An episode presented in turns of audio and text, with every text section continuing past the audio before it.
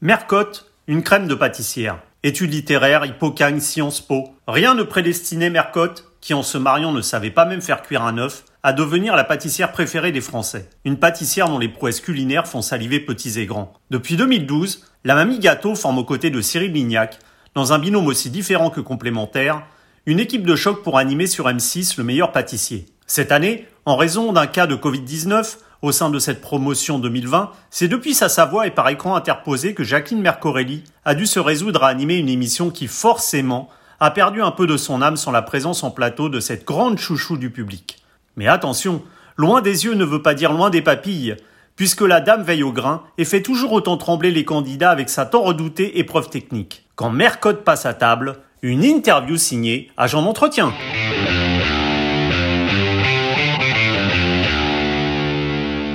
Mercotte, bonjour. Bonjour Nicolas. Alors, vous avez fait des études littéraires, puis Pocagne, Sciences Po, et comme vous l'avouez, vous ne saviez pas même faire cuire un œuf lorsque vous êtes marié. C'est un parcours pour le moins atypique pour celle dont aujourd'hui euh, le nom symbolise la pâtisserie. Comment est né ce goût de la cuisine qui vous est venu sur le tard? Alors, en fait, le goût de la cuisine ne m'est pas venu sur le tard. On a toujours très, très bien mangé à la maison. Au contraire, on était une famille d'épicuriens. Mais comme je faisais du piano, je ne m'intéressais pas à la cuisine. J'avais pas le temps d'aller voir ce qui se passait en cuisine. Hmm. Donc, en fait, j'étais élevée par des d'une manière un petit peu atypique parce que j'étais orpheline de mère, donc j'ai été élevée par des sœurs aînées de mon père qui avaient l'âge d'être mes grands-mères. Donc c'était une famille un petit peu atypique, on va dire. Donc euh, moi je faisais du piano comme toutes les petites filles bien élevées et j'allais pas trop dans la cuisine. Mais on mangeait super bien, donc euh, le goût des bonnes choses je l'ai eu depuis très tôt. Et, ensuite le fait de passer justement de ce goût des bonnes choses à l'envie de cuisiner, c'est arrivé plus tard. Alors bon, je me suis mariée, j'ai fait quatre enfants, donc je faisais euh, voilà ce qu'on fait euh, sans quand on sait pas beaucoup cuisiner. Donc je faisais des pâtes, des trucs simples. Et puis en fait, j'ai un frère qui a beaucoup habité en Afrique et, et qui recevait beaucoup parce qu'on on reçoit beaucoup là-bas, plus qu'en France, mmh. je pense. Et donc euh, lui, ben il faisait super bien à manger, même s'il était aidé, il finissait les sauces. C'était vraiment un gastronome. Donc donc je me suis dit, bon, pourquoi pas moi hein mmh. j'ai pris le livre de Michel Guérard, la nouvelle, euh, la cuisine gourmande. Oh. Et comme c'était, comme il l'explique très bien, et comme il, euh, dans son livre qui est sorti il y a pas longtemps, c'est vrai que c'est sa femme qui avait, qui l'avait aidé à écrire le livre, et c'était vraiment fait de manière euh, scolaire. Moi, je suis très scolaire, donc en fait, il suffisait de suivre les recettes. C'était tout expliqué dans l'ordre dans lequel il fallait le faire. Donc anticiper, s'organiser, avoir de bons produits, ça marchait. Donc mmh. c'était pas difficile. Hein mmh. et, en 2005, vous êtes lancé dans la création d'un site web de cuisine. On sait qu'Internet a révolutionné par le, biais de tutoriels, par exemple, proposés en ligne, l'approche de la cuisine, se substituant souvent à la, transmission qui, par le passé, était principalement familiale. Est-ce qu'on peut dire qu'Internet a, modifié en profondeur l'approche de la cuisine? Ah mais bien sûr, si les gens ont la, euh, le, réflexe de, poser la question à Google. Moi, je leur dis souvent, les gens, ils cherchent des recettes, mais posez la question à Monsieur Google, il est super sympa, il va vous donner plein de réponses. Donc, euh, c'est vrai qu'on trouve tout ce qu'on veut. Alors, est-ce que ça marche ou est-ce que ça ne marche pas? Ça, c'est autre chose. Hmm. En fait, moi, j'ai ouvert un blog parce que justement, j'étais sur un forum de cuisine et les gens, ils disaient, c'est super bon ça et tout. Je faisais la recette parce que c'était pas terrible. Et en fait, ces blogs sont un peu, étaient à l'époque, un peu plus qualitatif, un peu plus, euh, voilà, c'était un peu plus mmh. raffiné, on va mmh. dire. Et, vous partez, euh, comme vous le dites, du principe qu'en cuisine, tout a été inventé. Donc vous êtes un peu adepte de la fameuse phrase de Lavoisier, euh, rien ne se perd, rien ne se crée, tout se transforme. Absolument, c'est exactement ça. Tout se transforme avec l'évolution des techniques, l'évolution des matériels aussi, parce que mmh. avant il n'y avait pas de réfrigérateur, il n'y avait pas de congélateur, il n'y avait pas de cellules de refroidissement. Enfin voilà. Donc, mais je pense que c'est vrai que tout a été tout a été inventé et qu'en fait on assemble aussi. On peut aussi mmh. assembler en fonction de en fonction de ses goûts. En, en pâtisserie par exemple, il y a des tas de desserts, mais on peut faire des mélanges. Et là on assemble. On a les on connaît les fondamentaux, et après on assemble en fonction de ses goûts. Donc c'est en ça qu'on est un petit peu, entre guillemets, novateur. Hmm. Et aujourd'hui, on constate que notre société se focalise sur le, moins sucré, le moins gras, le moins salé.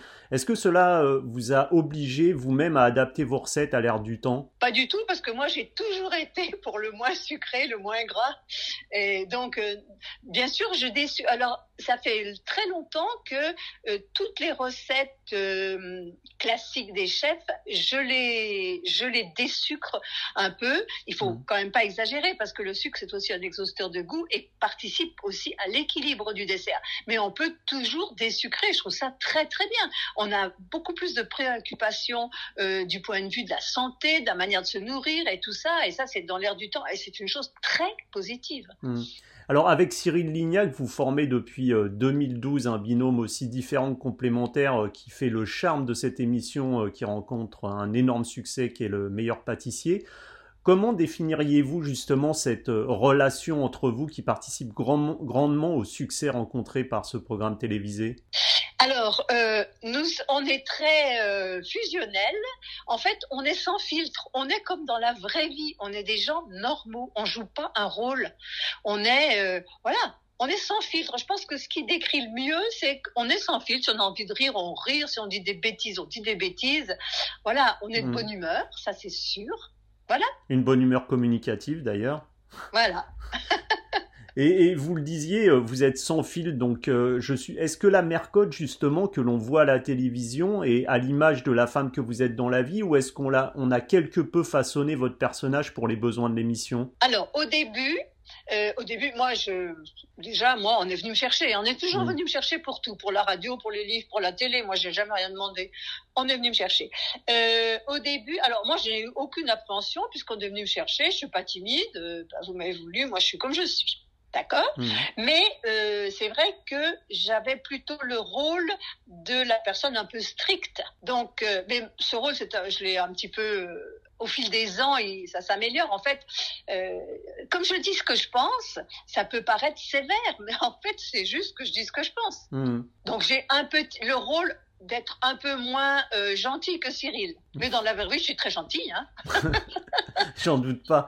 Et, et, avec cette émission euh, du meilleur pâtissier, Mercotte, euh, vous, vous êtes depuis 8 ans donc sous le feu des projecteurs et une personne publique très aimée des téléspectateurs. Comment avez-vous géré justement cette notoriété et le fait aujourd'hui d'être, je suppose, grandement sollicité par celles et ceux petits ou grands qui, qui vous croisent dans la rue? Non, quand ils me croisent dans la rue, c'est dans les salons. Par exemple, le salon du chocolat, le Syrah. Là, euh, oui, je suis très sollicitée, mais euh, ça n'a rien changé. Mais alors rien du tout à ma vie de tous les jours. Moi, j'habite en province, Dieu merci. Euh, les gens en province, ils sont tranquilles. Hein. Mmh. Ils vont pas aller m'aborder dans la rue, me poser des questions et tout. très souvent, ils sourient, ils sont gentils, disent continuez, on aime bien ce que vous faites, mais ils ont une certaine retenue alors que dans les salons, comme le salon du chocolat, où c'est les gens viennent, c'est vraiment des salons très ciblés. Et là, là, c'est plus difficile parce que euh, c'est vrai que les gens euh, oh, ils se précipitent mmh. sur vous et tout, c'est c'est limite un petit peu du harcèlement parce mmh. qu'on n'est pas tranquille, quoi. On peut pas discuter, travailler, être avec des chefs pour euh, mettre au point des choses. ils viennent vous chercher là, comme si voilà, on leur appartient. Et ça, c'est la seule chose qui est un tout petit peu dérangeante parfois. Mais autrement, bah, j'essaye d'être le plus euh, dans la vraie vie. quand je rencontre des gens qui me demandent des autographes, une photo, si c'est pas un selfie, pourquoi pas? Moi, ça me dérange pas. Hein. voilà. Et contrairement à, Top Chef qui met en lumière des candidats qui travaillent souvent déjà pour la plupart dans, dans, des palaces, des restaurants étoilés, le meilleur pâtissier nous fait découvrir justement Monsieur et Madame Tout le Monde, des personnes au parcours atypique et pour qui la, la pâtisserie est une passion. Euh, il est étonnant de constater d'ailleurs à quel point certains prennent confiance en leur capacité au fil des semaines, qui sortent peu à peu de leur zone de confort. Est-ce que vous pensez que le fait que les candidats ne soient pas des professionnels participe grandement à la popularité de cette émission? Bah Bien sûr, parce que surtout après, avec le choix du casting, tout le monde doit pouvoir s'identifier. Bon, d'accord, ce sont des gens passionnés, d'accord, mais ils font des progrès au fil de l'émission, hein, parce qu'au début, quelquefois, puis c'est compliqué, hein, c'est perturbant. Il y a toujours des journalistes qui vous interviewent. On, on pâtisse pas dans la tranquillité comme chez soi. Hein. D'abord, on, a, on est limité dans le temps. Ensuite, on est toujours, euh, voilà, remets ça dans le four. Je t'ai pas filmé pendant que tu mettais dans le four. Enfin, c'est, pas simple. Moi, je détesterais faire ça. Vraiment, j'ai horreur des compétitions. Mais bon, ils l'ont voulu, ils ont choisi. Ils voulaient peut-être passer à la télé, ils voulaient se prouver quelque chose. C'est très bien. Mais euh, Madame Tout le Monde se dit, bah, c'est des gens comme, comme moi. Donc, euh, c'est le fait que les gens puissent s'identifier. Il faut pas qu'ils soient trop forts non plus, parce qu'après, ils se disent, oh, mais c'est comme des professionnels, j'y arriverai jamais. Alors vous, concrètement, vous ne seriez pas inscrite à ce type d'émission? Oh, jamais de la vie. Déjà, j'aime pas la télé. Et- Jamais de la vie. Et, et je crois que malgré votre nom et votre expérience dans la pâtisserie, vous vous considérez euh, toujours comme, euh, comme justement euh, pas une professionnelle. Est-ce que c'est pour vous un élément primordial qui vous aide justement à, à juger les candidats amateurs? Ah mais bien sûr, mais moi je suis loin d'être une professionnelle. Je suis pas. En fait, moi vous savez pourquoi on m'a choisi Parce que je, je remplissais les cases. Il fallait un chef reconnu. Une dame d'un âge certain, amateur éclairé. Moi, je connais les fondamentaux parce que je suis assez scolaire, donc j'ai fait plein de stages chez Valrhona, donc j'ai appris les fondamentaux. Après, je les, je les, applique, mais je suis, il y a plein de choses pour lesquelles je suis nulle. Moi, je, je, je pourrais pas faire ce concours, c'est beaucoup trop fort pour moi. Moi, je peux juger, j'ai un palais, ça c'est sûr. Je peux juger de la, des recettes de base, par exemple des fondamentaux, si c'est réussi, si c'est loupé, bien sûr, parce que ça, je connais. Mais euh, de là à faire un concours, jamais de la vie. Moi, je suis Madame Tout le Monde. C'est ça que les gens, ils croient que je suis une professionnelle. Non, je suis passionnée, je suis un peu perfectionniste, effectivement, mais c'est tout.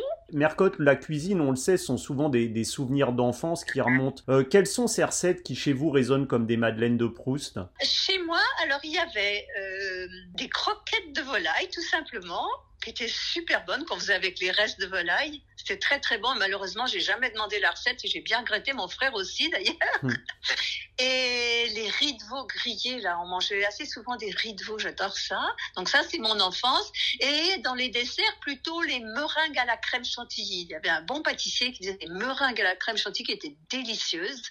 Voilà. Et on avait toujours de très bons desserts à la maison, des desserts de bonne pâtisserie de Chambéry, mais voilà, on a été formés aussi euh, au goût des bons desserts. Ah, Pas, forcément les desserts de famille, tout simple. Si, on faisait des, des tartes aux pommes, des trucs comme ça.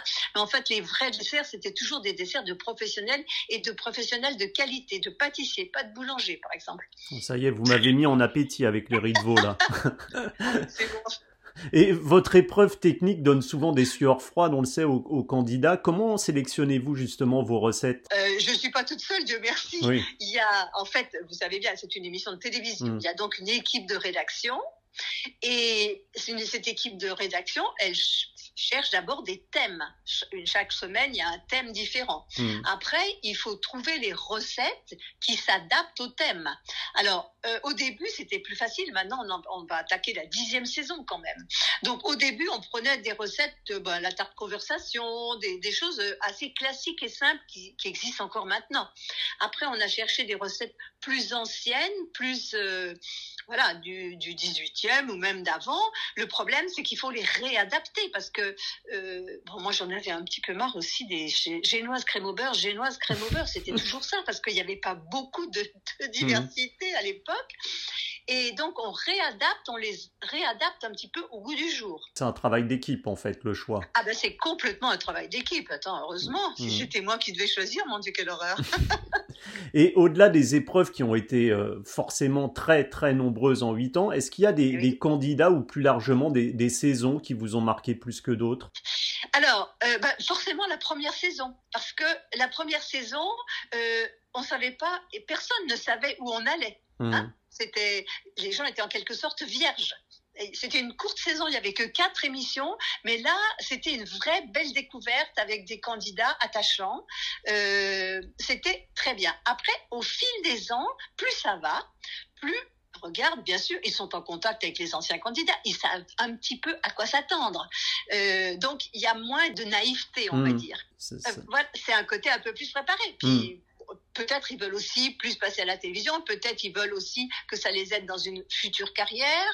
Enfin, on ne sait pas. Hmm. Après, du point de vue des candidats, alors, ce qui est bien, c'est que chaque année, chaque nouvelle fournée apporte de nouvelles personnalités. Donc, on ne peut pas dire j'ai plus de préférence pour celui-ci, pour celui-là et tout ça. Non, chaque, chaque personnage, surtout qu'ils choisissent des personnalités qui ont des histoires. Il y a des histoires à raconter autour de ces personnalités. Donc, on découvre des gens différents, chaque fois différents. C'est très intéressant. Hmm. Non, non, il n'y a pas de. Alors, après, on les suit pas tous après, mais après, moi, il y en a quelques-uns que je revois avec grand plaisir. Mais on peut pas tous les revoir.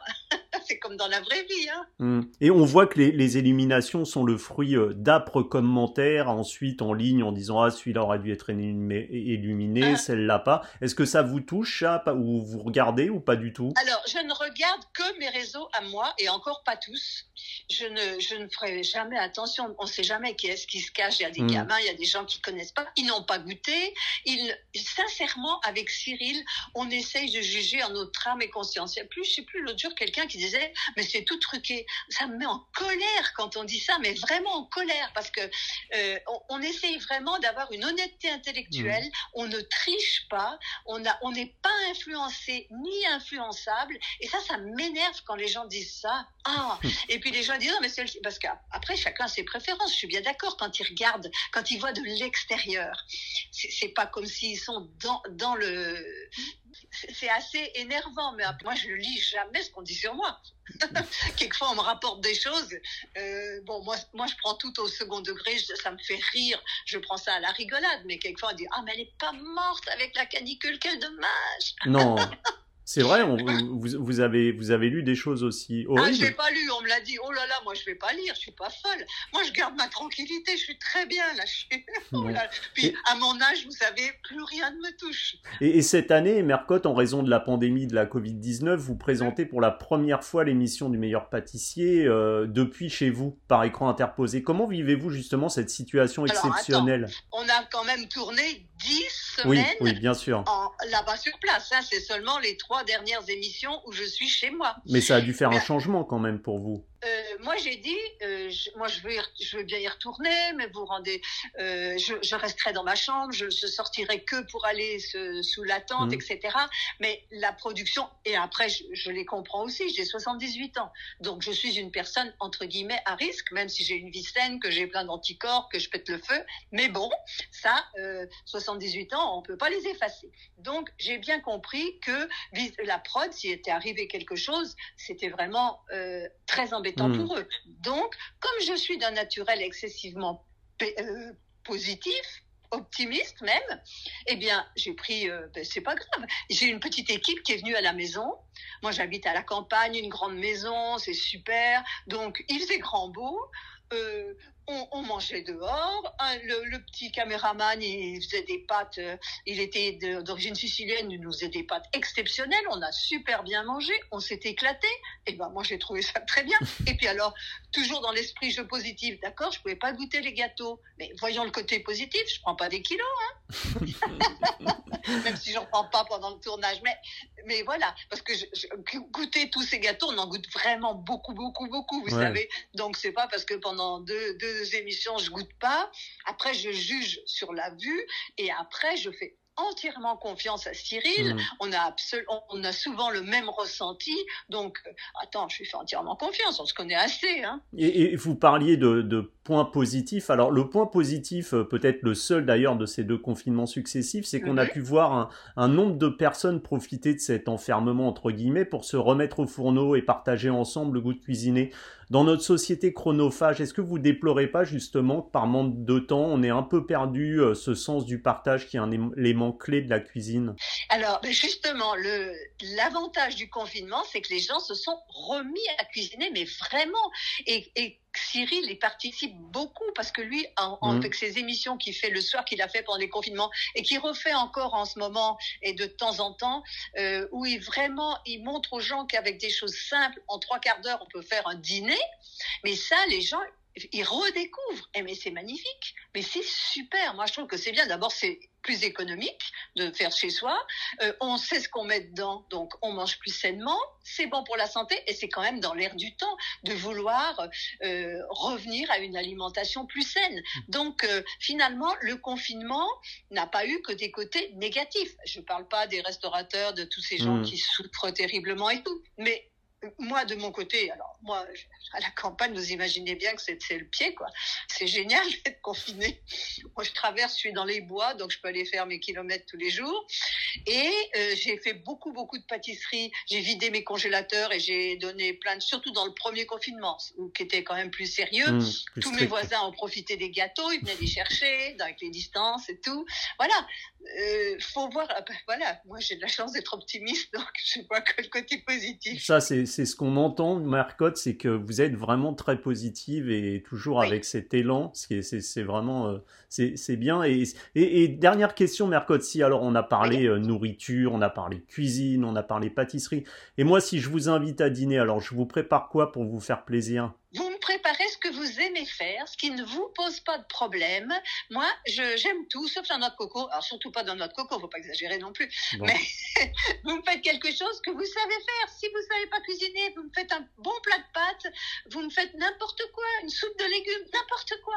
Voilà, quand on invite des gens, en fait, c'est pour passer un bon moment. C'est pas pour les époustoufler avec les plats qu'on fait. Ça, c'est bon pour les jeunes et encore.